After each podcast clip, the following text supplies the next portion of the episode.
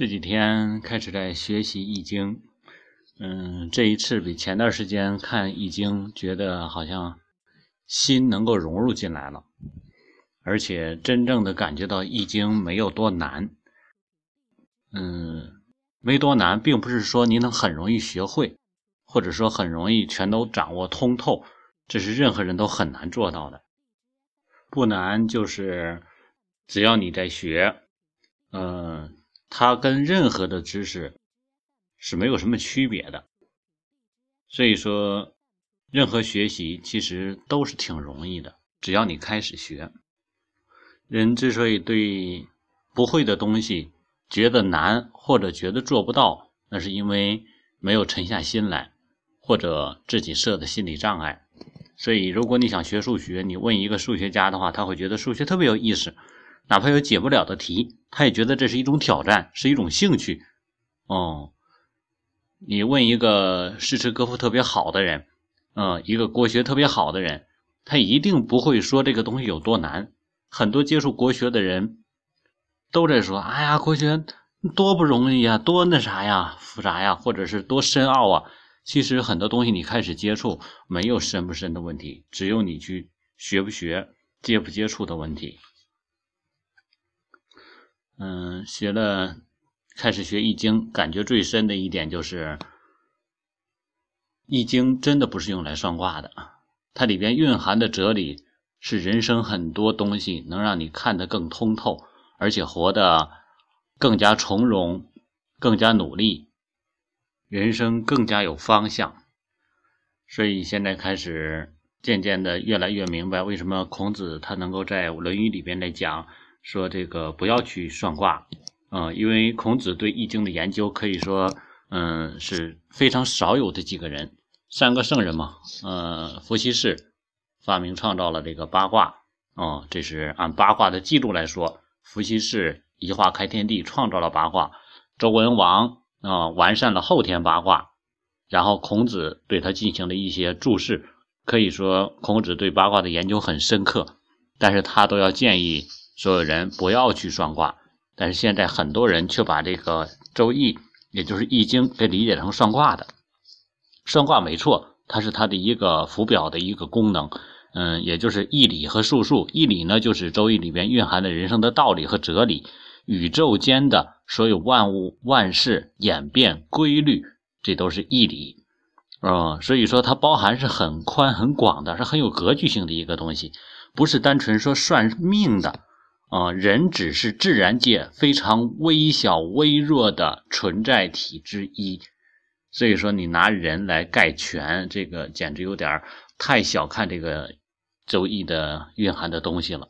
那然后呢，周易的义理，另一个呢就是术数，也就是说通过一些嗯卜卦的方式，能够。让你像开窗户一样看到针对眼前你所需求掌握的一些小的一些什么苗头，通通过这个来去看的。所以说术数也是易经的一个部分，它只是一个就好像是一个很大的东西的一个小展示而已。为什么说不要去算呢？是因为很多的东西，其实在这个人生的长河中，或者是宇宙万事万物演变的过程之中，嗯，任何一点它都不是固定的。所以说，最近越来越多的影视界拍了很多的一些什么时空机啊等等类似的，嗯，这样的一些电影，我们都知道，时间在某一点的演变会导致之后。连锁性的演变。我记得以前看过一个电影，嗯，好像是蝴蝶效应。然后那个孩子啊，他在出生之后啊，因为属于是这个他的出身的问题，导致他的母亲，然后之后一连串的苦难。在他成年之后，他觉得太他的母亲太可怜了，然后他就不想让他母亲这样。于是偶然的机会，他发现他可以时光倒流，他可以重新塑造。多长时间之前的一个点，于是他是开始改变，啊，他回忆起他的经历，觉得是初中的时候那件事情啊，然后改导致了母亲现在这个状况，于是他开始改变初中那个情况，但是发现结果还没有变，因为什么？初中那个情况是因为小学的一个情况导致初中那个结果，于是他就开始回到小学那个情况，再来改变小学的那个行为，然后发现还是改变不了，于是他发现实际上是幼儿的一个行为，于是又再回到更早的以前再来去改变，他发现结果还是不变。啊，因为什么？你每改变一个过程之后，它连锁性的变化，最终发现还是改变不了。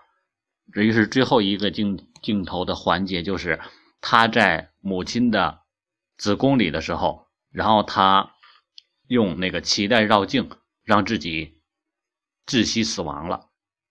然后好像最终显示的结果一个掠影，就是他母亲过得非常快乐。但是这只是一个用影视手法表现出的东西。难道因为他的不存在，他母亲真的快乐了吗？只能说他不存在，他不知道了。所以说，人生很多事情往往都是这样。当我们通过卜卦的方式，我们了解了某一件事情，比如说这个事情可能对我不好，我不要去做。当你不去做的时候，你发现你这个不好的事情的发生的前因存在不存在？还存在。那么眼前不爆发，它可能在之后来去爆发。所以说，关键一点不是说我避免这个事情的发生，而是我应该怎么能改变自己的行为，让这个事情的所有的积蓄的能量全都消散掉。以前小的时候，我们看过一个叫《塞翁失马》，啊，所以说俗语讲“塞翁失马，焉知非福”。你想一想，那个老爷子他的马丢了。如果他摇了一卦，说马还会回来，或者是在丢马之前，啊，他摇一卦说马会丢，那他就把马拴起来，马就不丢了。他改变了这个过程，那马不丢了的结果就是他不会有多余的马，不会有多余的马的结果就是他儿子不会去骑马，不会骑马就不会从马上摔下来，不会从马上摔下来的结果就是发生战争的时候。他儿子就要去当兵，去当兵就可能会死在战场上。所以说，你为了眼前来说，就是你儿子腿不会摔折了，对他来说是不是好事儿？当然是好事了，避免了一个灾祸嘛，是不是？但是在长远来说呢，你没有办法避免的，就是整个大的状况啊。你说那个，那我再摇一卦。但你发现很多的事情的话，积蓄到一块儿一起的时候，我记得还有一个电影叫做是什么电影我忘了，也是国外的一个科幻片儿。那个人具备一个能力，就是能够，呃，就是洞悉未来的这个能力。他每一次都能知道十分钟之后或者二十分钟之后即将发生的事情。他靠这个能力，然后呢，不断的控制，让这个事态变好变好。啊，然后他保护，但是最后世界灭亡了，是因为他一直让事情没有变坏，但是他没有更长的洞察能力，他没有发现，等到十年之后，他所一直在维护的这个正义的这个东西，最终导致了这个世界的灭亡，也就是他没有机会让负能量全部发散出来，最后积聚到一块儿，导致了核战争的爆发。我忘了那个电影叫什么了。其实很多时候，当我们不断的看眼前、看眼前、看眼前的时候，最后可能就会走到绝境，因为你太过依赖、太过相信，而且呢，缺乏的是远见的东西。所以说，有的时候不要说一个人摇卦摇的很准，或者说很多外界的算命算的很准，他即使算的很准，他也只是算你眼前的东西。没有一个人说说你这一辈子，如果你要是真的有这种这种概念或者这种格局性的话，你不会去找别人去算命，因为什么？你可以直接就想一点，你相不相信你能够活一辈子？你相不相信你的一生能够创造出成就来？如果你相信，那这个过程中一定会经历挫折。那既然我能够活到，比如说活到八十岁。那这个宫中间经历的挫折，就是你应该去承受的。你只要去做事就好了，你还要算什么？是不是这样的？那你说，如果活不到八十岁呢？那为什么你活不到？是因为你的一些行为，比如说你的饮食习惯，比如说你的生活习惯，比如说你的安全意识，等等这些影响了你。那既然你有这种意识，你算什么命？你为什么现在不去改变？你的这种侥幸心理本身就是不可取的。所以说，你现在的改变决定你你未来的结果，你非得等算了之后再去变吗？为什么现在不变呢？所以说，想一想，有的时候一些算一些这个摇卦也好，这些东西，可能对很多人来说起到的不是一个很好的正面的一个效果。就像我回想我自己，初中时候就看过《易经》，我一直很庆幸在您在小的时候、青少年的时候曾经接触过，所以给自己打开了这么一扇窗，留了这么一个呃缝隙，现在能够跻身进来。看看太多现在的同龄人也好，包括很多人一生都没有机会去真正进入这个义之门，啊，这是很很觉得可惜的。所以说，孔子在讲说“朝闻道，夕死可焉”，但是很多人一生可能没有机会闻到啊。所以我在初中时候看《易经》，那阵也是因为对这个算命感兴趣，什么都想琢磨，那阵精力过度充分。所以当时的时候给自己算了一卦，啊，在现在回想起来，其实算那个卦，至于真的是当时准和不准很难说，但是当时自己相信。然后呢，关键自己的解读，所以说我摇了一卦之后，然后呢，觉得我是有一难在那一年，啊，然后结果就把腿磕了。我跟很多人都在说，啊，然后自己就觉得，嗯，你看。这个东西太准了，太神了，太可怕了，不能接触。于是之后就开始放下了。其实回头想一想，以我当时看了也就是一两个月的书，真的能够说摇的那么准，有可能啊。因为这个易经确实是没有多复杂，啊，你入手是挺容易的。但是你真正解读的对吗？不一定。所以说，现在很多的易学大师他也不敢保证他的解读是百分之百正确的，因为你看在哪个角度上来去说，啊，所以说所有的这个解读没有重来的机会，没有重来的机会，所以说就没有人能够评判他的对错与否，所以当时做了那个行为，然后导致产生的结果。就过了几十年之后，我才有机会再来接触易经。如果当时没有按照觉得易经就是算卦的来去想，来去先入为主，我学易经一定就会看下去，而不会去算。不算的结果就是我会越来对他了解越深刻，越深刻你会发现就不会有这种莽撞各种各样的行为。那么我对易经的理解，我相信一定不是现在这个样子的。那么对人生的理解，一定也不是现在这个样子的。所以说，什么事情都是有它因果的，都是有它一个点可以影响之后很长远的。牵一发而动全身，全身牵一发而动全身，真是这种感觉的。所以说，这个也是一个好事儿，因为没有当时的。更深入的研究，所以我才有了更多的一些经历。这些更多的经历，很多有可能是学了易经之后不会经历的一些挫折，而这些都是人生的经验。所以说，凡事发生都是好的。这句话一定不是一个心灵鸡汤，它是人生的一种感悟。所有的心灵鸡汤都是有感悟人总结出来的东西。但是，针对没有经历的人，觉得它就是一些饮鸩止渴，或者是一些安慰药、安慰剂。在不同的角度看，会有不同的结果。那么这么说下来，难道说这个摇卦或者说这个术数就没有用了吗？不是的，其实我觉得术数有很大的作用。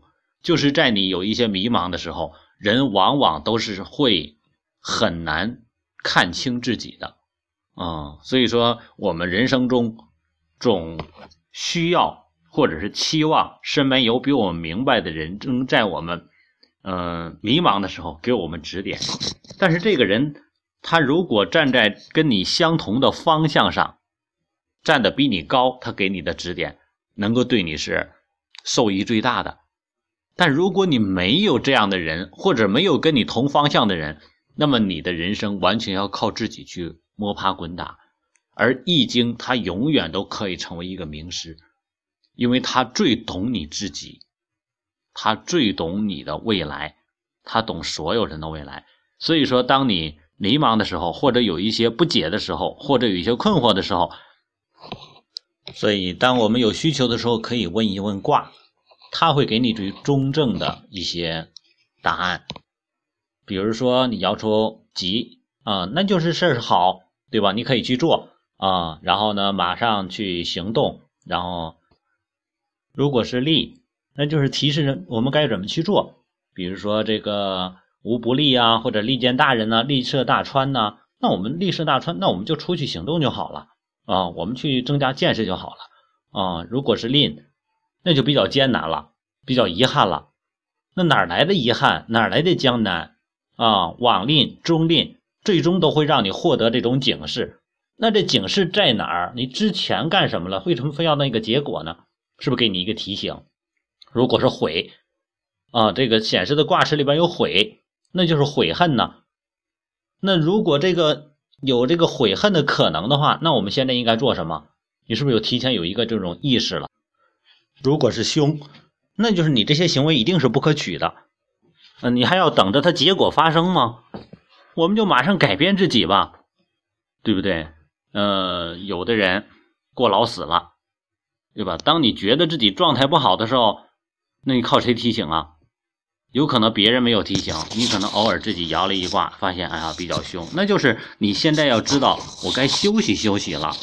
呃，有的人做事的时候，对吧？需要警醒，什么警醒？嗯，君子终日乾乾。那你平时不不经常做事情，那你怎么可能有好的晋升的机会？